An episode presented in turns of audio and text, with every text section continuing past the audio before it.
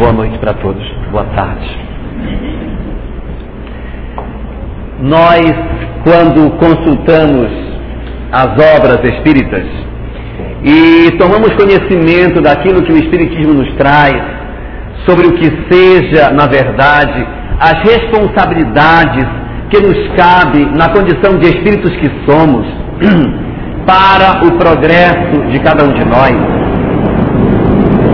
somos informados de que cada um de nós, ao nascer, trazia em si uma proposta de acerto, uma proposta de que nós dessemos certo, que nós renascemos com o objetivo de encontrarmos um processo educativo para nós mesmos.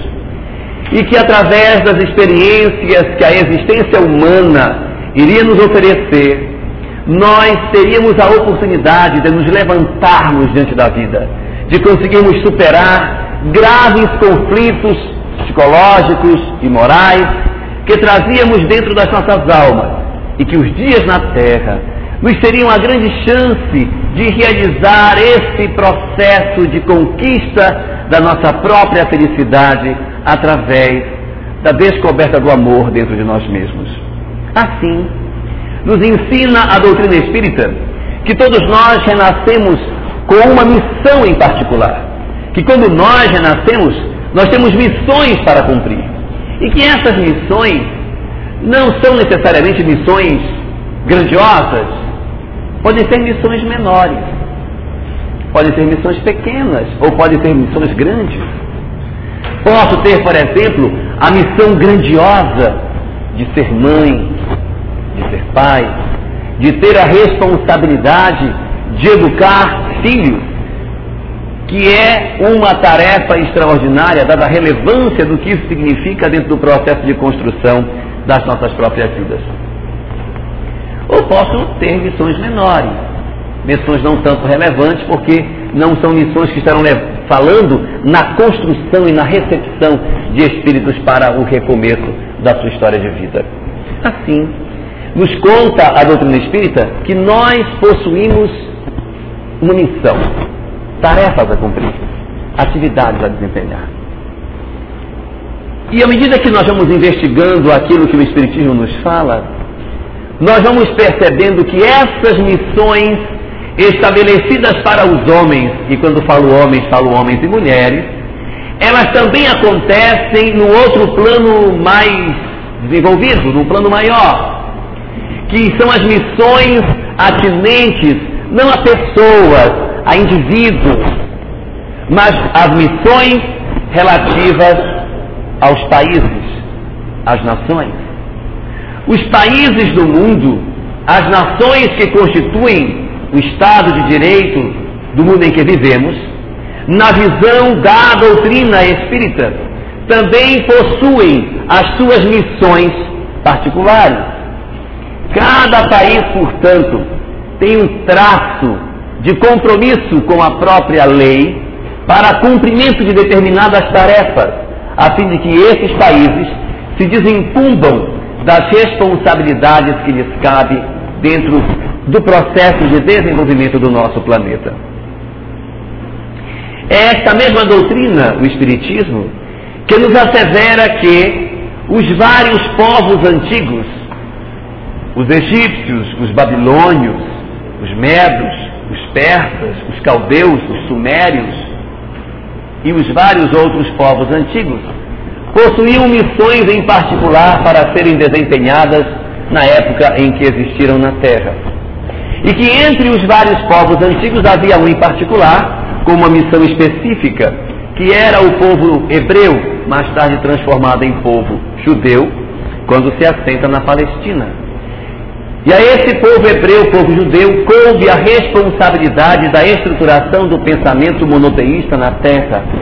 A missão do povo hebreu era estruturar o arcabouço psicológico que permitisse à humanidade a suficiente interpretação para que nós entendêssemos a ideia de um Deus único. E isso de fato aconteceu. Essa nação, no tempo devido, recebeu a responsabilidade de ser o condutor da ideia de um Deus único para que as demais nações do globo aceitassem esse compromisso. E à medida em que os vários profetas que Israel teve a chance de receber em seu seio, que ao todo foram em número de 16, pudessem se estruturar junto com Moisés, que nessa conta seria o 17, a base do pensamento monoteísta que estruturou o judaísmo, a doutrina base, a doutrina raiz dentro do Estado de Israel. E o doutrina espírita nos comenta que durante um período razoável, razoavelmente longo, essa mensagem monoteísta ficou sob a responsabilidade da Palestina, mais especificamente de Israel. De tal sorte que quando Jesus veio à Terra para trazer uma nova mensagem, uma mensagem renovadora, esse foi o povo que recebeu essa mensagem, que teve a honra de ter Jesus no seu seio, porque era a única nação na época que aceitava a ideia do Deus único. Jesus renasce no meio desse povo, deixa a sua mensagem, mas infelizmente o povo judeu não absorve essa mensagem, não aceita muito facilmente a ideia de que Jesus vinha para renovar os conceitos religiosos que eles viviam.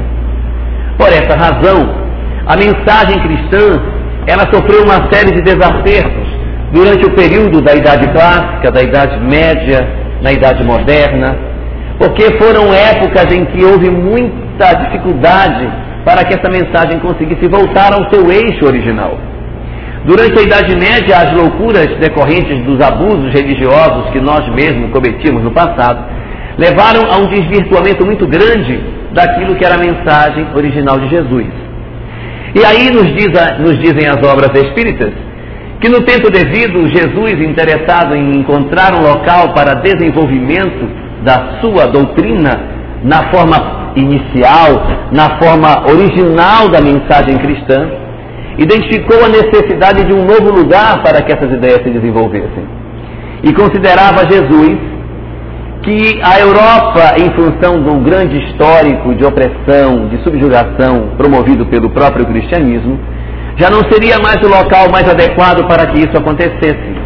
E numa reunião ocorrida no mundo espiritual, o Cristo determina que essa árvore do Evangelho seja transplantada para o Brasil.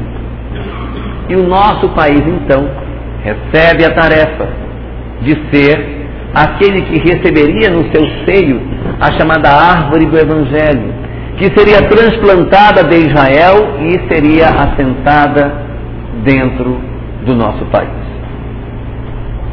A nossa história é marcada por uma série de incidentes que nos revelam a grandiosidade da movimentação espiritual que se realizou no nosso país para o processo de colonização.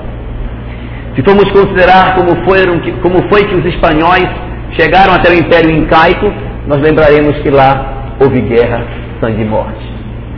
Se lembrarmos como foi que os Cortês chegou na, na cidade do México, Tenochtitlan, que era a capital do Império Azteca, vamos lembrar que lá também houve morte. Mas quando Cabral chega aí no Brasil, na, em Porto Seguro, e para as naus, os índios pataxós que recebem Cabral não oferecem a menor resistência num processo de absoluta harmonia com os seus colonizadores. Mas a colonização não é assim tão pacífica. E uma série de violências estão acontecendo dentro desse processo de construção do ideário religioso que o Brasil apresenta. Dessa forma, o Brasil, desde o início da sua história, recebeu uma missão em particular a missão de ser a pátria desse Evangelho. De ser, em outras palavras, como se fosse o coração do mundo. A responsabilidade entendida como sendo dos nossos estudiosos no campo espiritual é de que o Brasil teve a responsabilidade de receber como ação a ser desenvolvida na nossa terra o plantio e semeadura do Evangelho da informação relativa à mensagem de Jesus. E é curioso como, de fato, o Brasil se prestou a esse tipo de espaço psicológico para o desenvolvimento dessas ideias. Em função daquilo que aconteceu durante a Idade Média na Europa, a mensagem cristã lá, ela é interpretada como sendo uma mensagem de violência. Cristianismo na Europa é sinal de opressão, de subjugação, de doutrina que tolhe, de doutrina que, que impede o desenvolvimento da razão. Porque durante um bom período em que o cristianismo esteve com as rédeas da ciência na mão na Europa, ele castrou os desenvolvimentos da filosofia, podou tudo aquilo que existia em termos de inovação científica, e o ranço dessa, dessa etapa da nossa história ficou gravado no, na mente dos europeus. E o cristianismo hoje é interpretado como uma mensagem que dificulta o processo de entendimento, uma mensagem pouco flexível. Diferentemente daquilo que nós temos como visão do que seja o cristianismo no Brasil. Cristianismo no Brasil é sinônimo de amor, de fraternidade, de compreensão entre as pessoas. Jesus é um símbolo de acolhimento, é um símbolo de harmonia, é um símbolo de um de uma coisa magnânima, cheia de perdão. A Europa não tem essa visão. Isso é tão, tão interessante que quando, por exemplo, hoje, na divulgação que se faz sobre a doutrina espírita na Europa, quando se faz discussões de que a doutrina espírita é o cristianismo redivivo, a reação dos europeus é a pergunta se o sentimento de, de rejeição pelo novo, de fixação das verdades estabelecidas como eram antigamente, de conservadorismo, se isso existe na doutrina espírita. E eles têm dificuldade de entender que a mensagem seja cristã, mas seja consentânea com a ciência. É difícil para eles esse tipo de informação. Já no Brasil as coisas são diferentes pela própria história que nós tivemos do lado de cá. E assim, o nosso Brasil foi se construindo a partir da, do, da vinda para esta nação de companheiros espirituais que tinham uma visão diferenciada do próprio cristianismo, o que facilitou o desenvolvimento das ideias cristãs na nossa terra. O resultado desse processo é que, depois de alguns anos da colonização portuguesa, a ideia que se fazia aqui era a ideia de uma religião mais frouxa. A Inquisição aconteceu no Brasil, é verdade, mas muito branda. Foram poucos os casos em que aconteceram mortes no Brasil em decorrência da Inquisição, mas teve. Teve. Teve algumas pessoas que foram sacrificadas aqui. Uma delas, inclusive, porque estava na mesa de jogo e estava ganhando o jogo e brincando para o parceiro, disse: Você nem com Deus como parceiro me ganha na mesa. Fogueira para ele. Porque não podia colocar Deus no jogo. O outro urinou atrás da igreja, também não teve a sorte diferente. Então são algumas coisas que aconteceram na nossa história. É verdade, Carol aconteceram da nossa história e que infelizmente era assim, as coisas eram diferentes, nós tínhamos uma visão muito mais retrógrada e essas coisas acabaram acontecendo num período doloroso. Nós até cento e poucos anos vendíamos pessoas, comprávamos gente. Comprava gente. Ia no mercado para comprar uma pessoa, abria os dentes, olhava, levava para casa. Faz 100 anos isso. Que dirá 200? Que dirá 300 anos? A nossa violência é muito grande. Bom, mas o certo é que o Brasil, ele conseguiu estabelecer um processo onde é, essa construção do pensamento cristão encontrou espaço no Brasil. Aqui o cristianismo tomou um fôlego diferente, um fôlego mais ligado à questão da fraternidade. Nós encontramos aqui um país que durante um período bastante longo teve uma religião predominantemente cristã, que era o catolicismo, e que desenvolvia os atos de caridade, porque um traço dominante na religião católica é a preocupação com o próximo. A gente for observar, as, as, as ações católicas elas são ações muito voltadas para o semelhante, para fazer caridade, para ajudar as pessoas. E aí que se criou essa mentalidade católica e a mentalidade católica também é uma mentalidade que favorece muito a questão da imortalidade da alma, da comunicabilidade com os espíritos. Porque mesmo na Igreja Católica, apesar de não se ter uma doutrina muito forte sobre essa questão, se ora pelos mortos, se faz a missa de sétimo dia, de que a, a, a, o destino dele não está definido. O morto aparece pedindo missa e a família manda rezar a missa. Quer dizer, essa informação de imortalidade e de comunicabilidade, ela é Ela é. E esse foi o arcabouço no qual a mensagem foi sendo gerada, foi sendo criada. E o país em que pese alguns determinados pruridos na área da política externa, se reconhece como sendo uma nação de paz.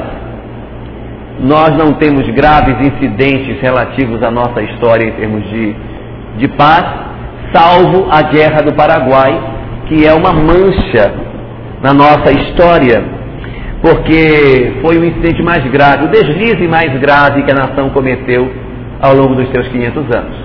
Para quem não lembra, o Paraguai era a única nação sem inflação, sem prostituição, sem analfabetismo na América do Sul e preparava-se para ser a grande potência daqui da América.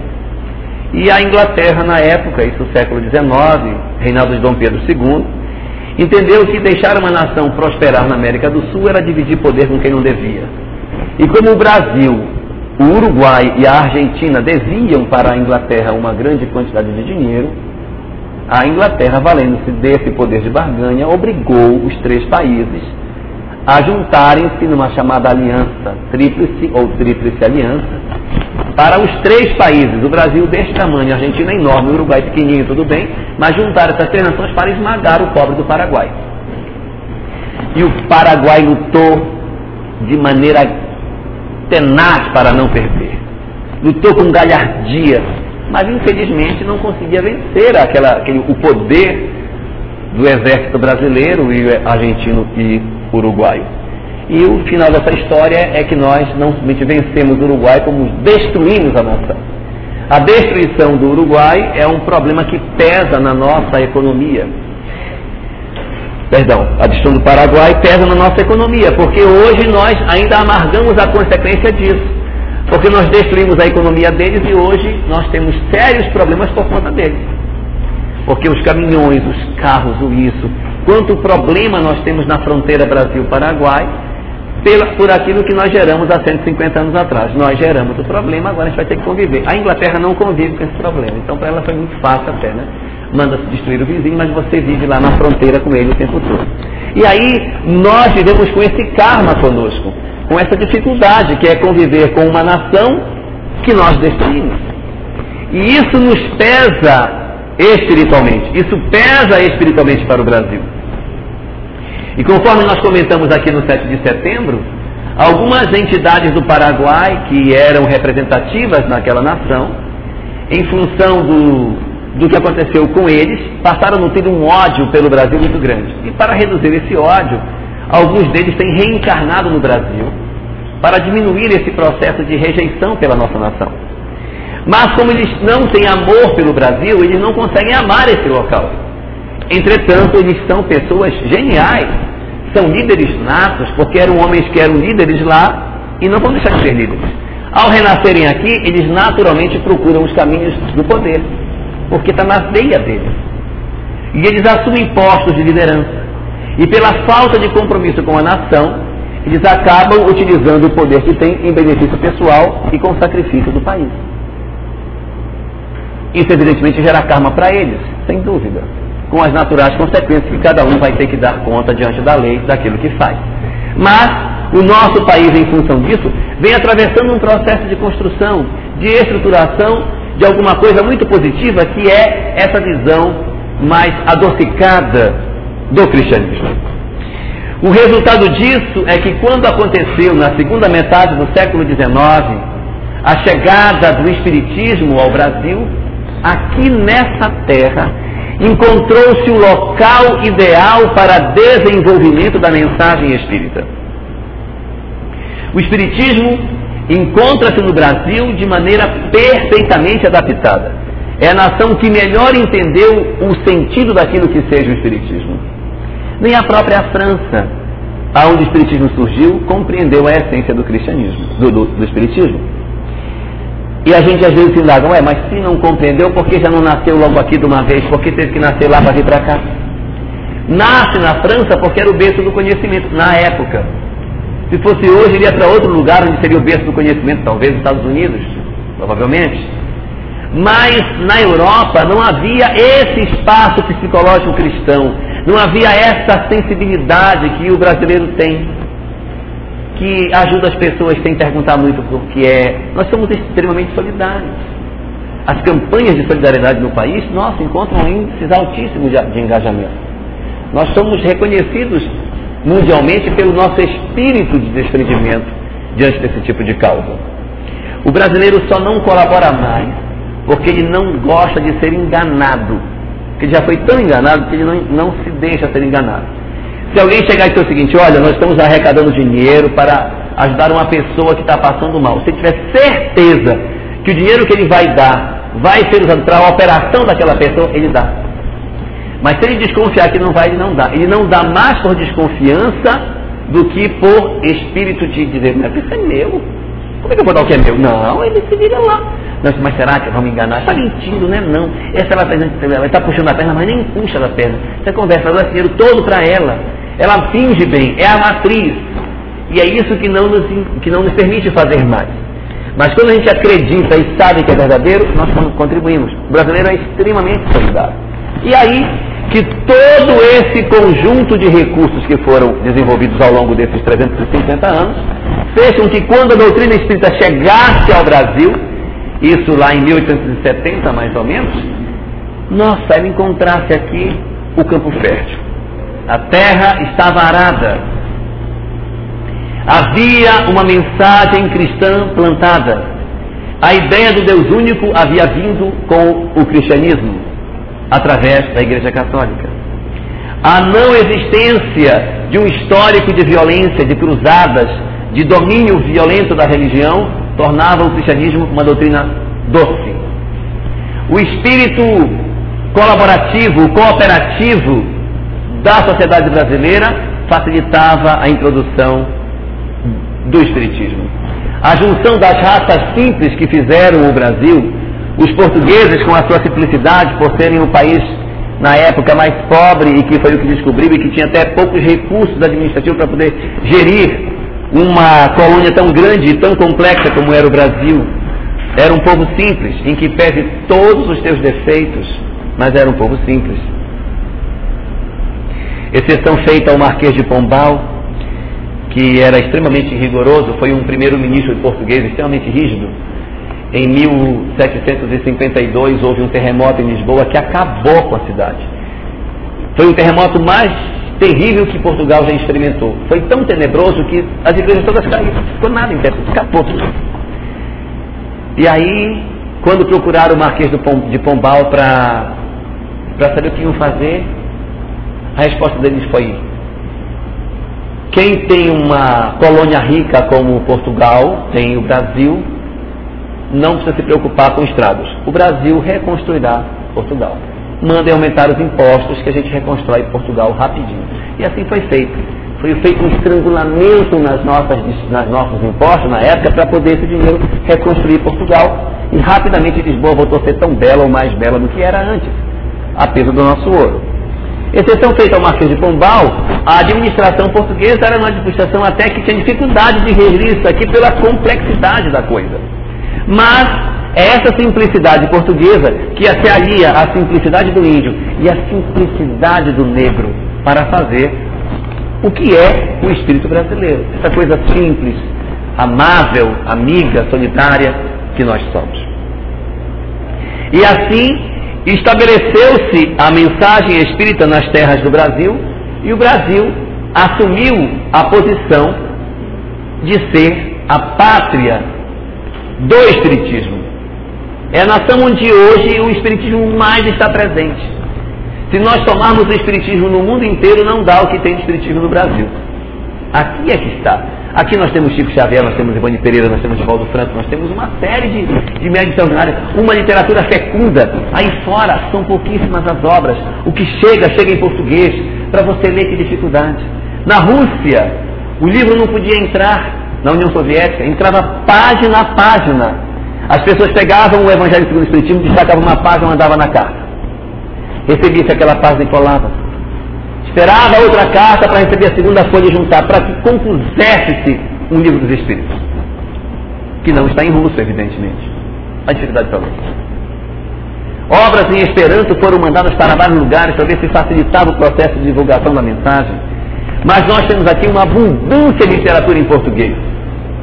Já em outros, outros países, que literatura existe? Se você nascer na Mongólia e quiser saber Espiritismo, o que é que você vai ler? No Sri Lanka, vai ler o quê? Na Tanzânia, não tem o que ler. No Gabão, também não tem. Não tem vai conseguir no máximo um livro dos Espíritos em inglês para tentar ir tateando para achar, porque em espanhol ninguém vai entender espanhol mesmo na Tanzânia. Quer dizer, a literatura é pouquíssima e no Brasil essa abundância de obras que a cada ano se multiplica cada vez mais, obra boa e obra ruim é verdade, mas obras abundantes, é, espíritas e quase espíritas, são feitas no Brasil a todo instante, mostrando a profusão de, de identidade da nossa cultura com aquilo que a mensagem espírita representa.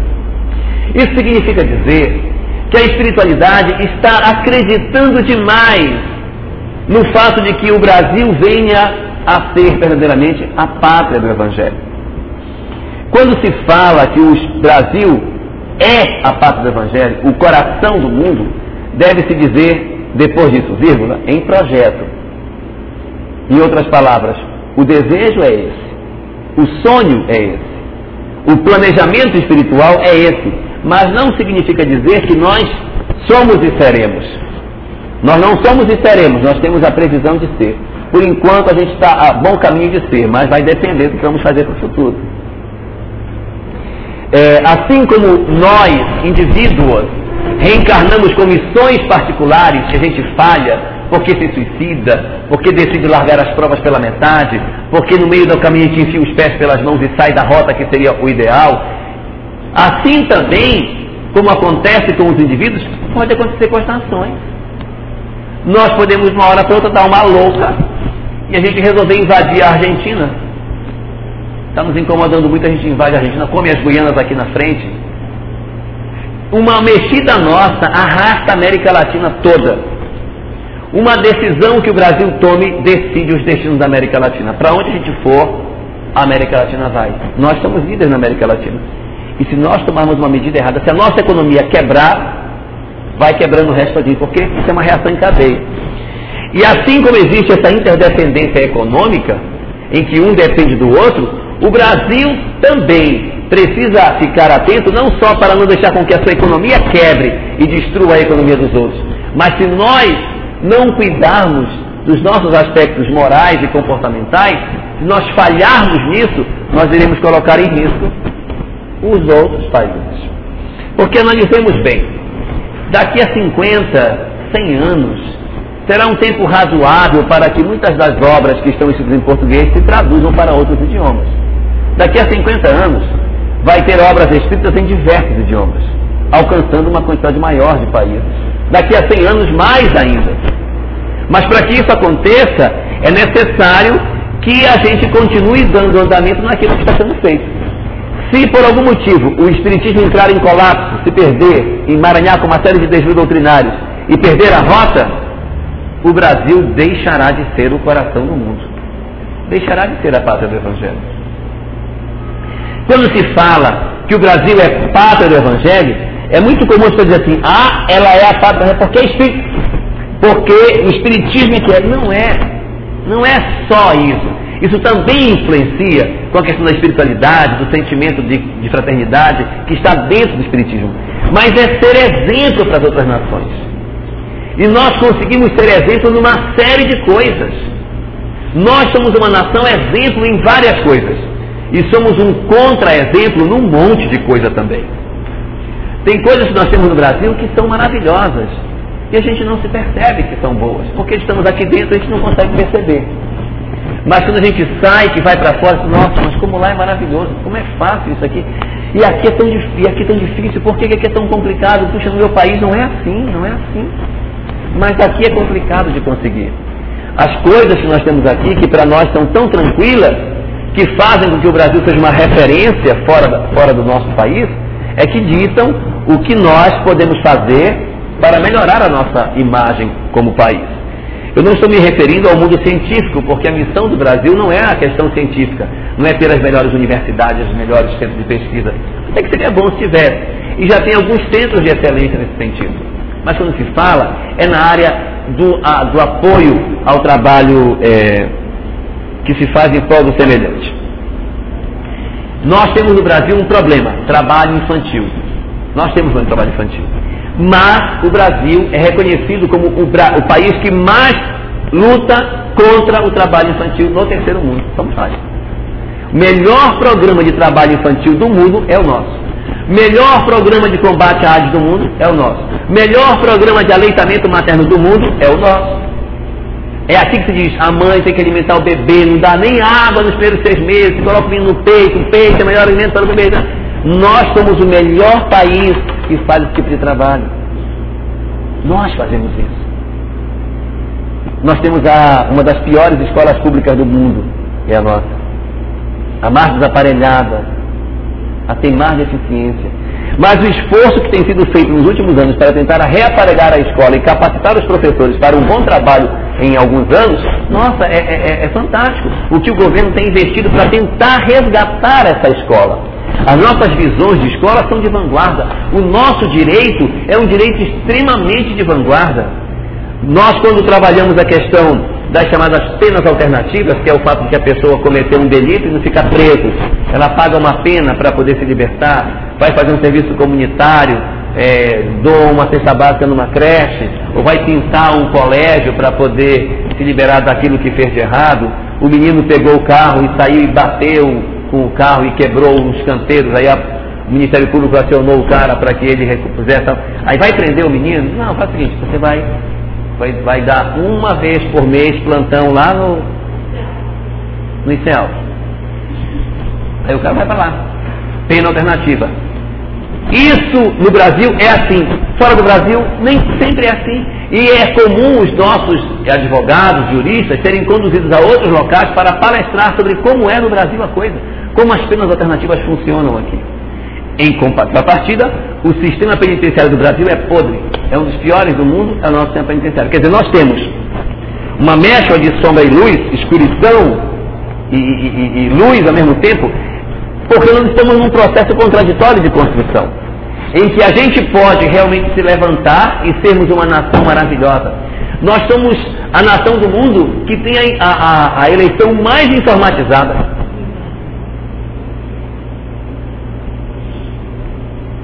É um orgulho você ter o processo eleitoral que a gente tem e a confiança de que não está havendo dolo no processo de, de contagem de votos. A gente saber, não, é assim e não tem rolo. O que é, é. O que é, é. Porque se não fosse assim, a oposição não teria chegado no local onde chegou no nosso país. Isso é uma prova de que não tem mexida, que o negócio está liso, está correto, está com lisura. Em contrapartida, o nosso sistema político é um dos mais complicados, cheio de problema, é CPI para todo lado, cada dia é um escândalo. Quer dizer, nós somos um país contraditório. É um pé na lama e um pé na, na terra firme. A gente parece que não consegue andar direito, a gente vai assim, meio que esquisito. Mas é esse país, com essas contradições, que se aposta que vai ter uma nação, uma nação grandiosa. Quando se fala de nação grandiosa, não é que vai ser a nação mais rica, com um foguete indo para Marte, para Júpiter. Não, essa não é a missão nossa. A nossa missão é amar. A nossa missão é ensinar o mundo a ser mais fraterno. Como é que o nosso, o nosso planeta vai poder dizer que o Brasil é o seu coração? Que nós teremos a pátria do Evangelho? Não é simplesmente com o crescimento do Espiritismo. É com o avanço do amor, é quando a gente começar a discutir as novas técnicas de educação. Nós temos pedagogos maravilhosos, nós temos Paulo Freire, nós temos Paulo Giraldelli, nós temos Pedro Demo, nós temos Libânio, nós temos Saviani. Meu Deus, quantos nomes extraordinários na pedagogia discutindo a educação no nosso país que podem dar um contributo maravilhoso para o mundo. Quanto conhecimento na área da educação é exportado do Brasil para fora daqui, para formar as mentes lá fora. É isso que a gente precisa. Pessoas sensíveis, que tragam a sua contribuição para o aspecto humano, social. Não é a ciência. A nossa vocação não é essa. Tudo bem que a gente bater também. Não estou falando contra a ciência. Mas a ênfase do Brasil é focada na questão do indivíduo, do ser humano, no resgate do valor do que as pessoas têm. Mas para isso a gente precisa vencer esses detalhes. Vencer a questão dos direitos humanos, que a gente tem tantos problemas, nós temos tantas dificuldades, mas a vencer isso. E nós somos capazes de fazer. Agora, se nós cumprirmos bem a nossa missão, nós continuaremos certamente como sendo o coração do mundo e a pata do Evangelho. Mas se por algum motivo nós não formos capazes de fazer isso, não tivermos em nós grandeza para realizarmos esse trabalho, isso não vai impedir o progresso da terra. Podemos ficar tranquilos que o nosso fracasso não atrapalha os planos de Deus. Se isso vier a acontecer, se vier a acontecer, a árvore do Evangelho se transplanta de novo. Procura ser uma nova nação, interessada em fazer, uma nação onde haja respeito pelo ser humano, amor ao semelhante, busca de tudo aquilo de bom. O investimento que foi feito no Brasil, paciência pode se perder, ou vai ficar pela metade, porque vai ficar uma nação razoavelmente equilibrada, mas não o suficiente, e alguém outro vai assumir. Uma outro, um outro país assume esse trabalho.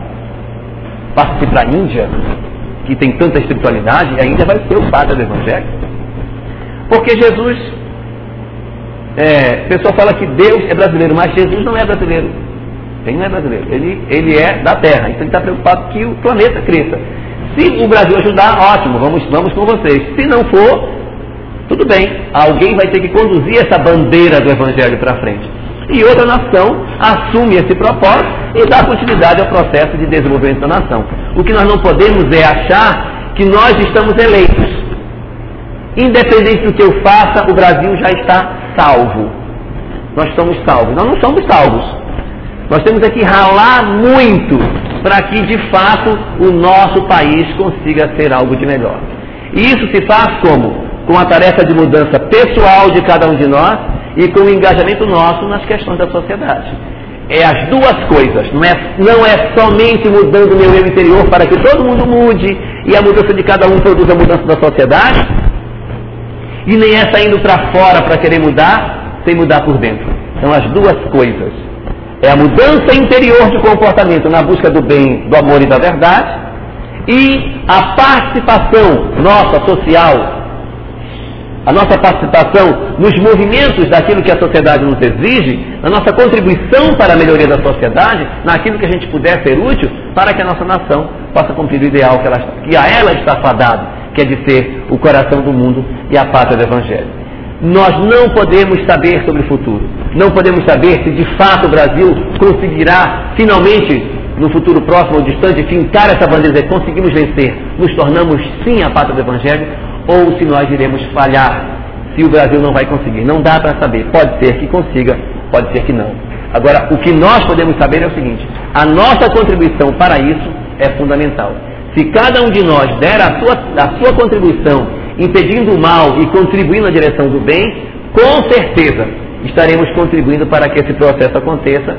E aí a gente tenha muito mais orgulho para comemorar o nosso 7 de setembro, não como a independência do nosso Brasil simplesmente política, mas pela maioridade do nosso país, como nação que se coloca de pé e que realiza todo o bem que lhe é possível fazer com os recursos que Deus coloca a seu dispor para a felicidade de todo o nosso planeta.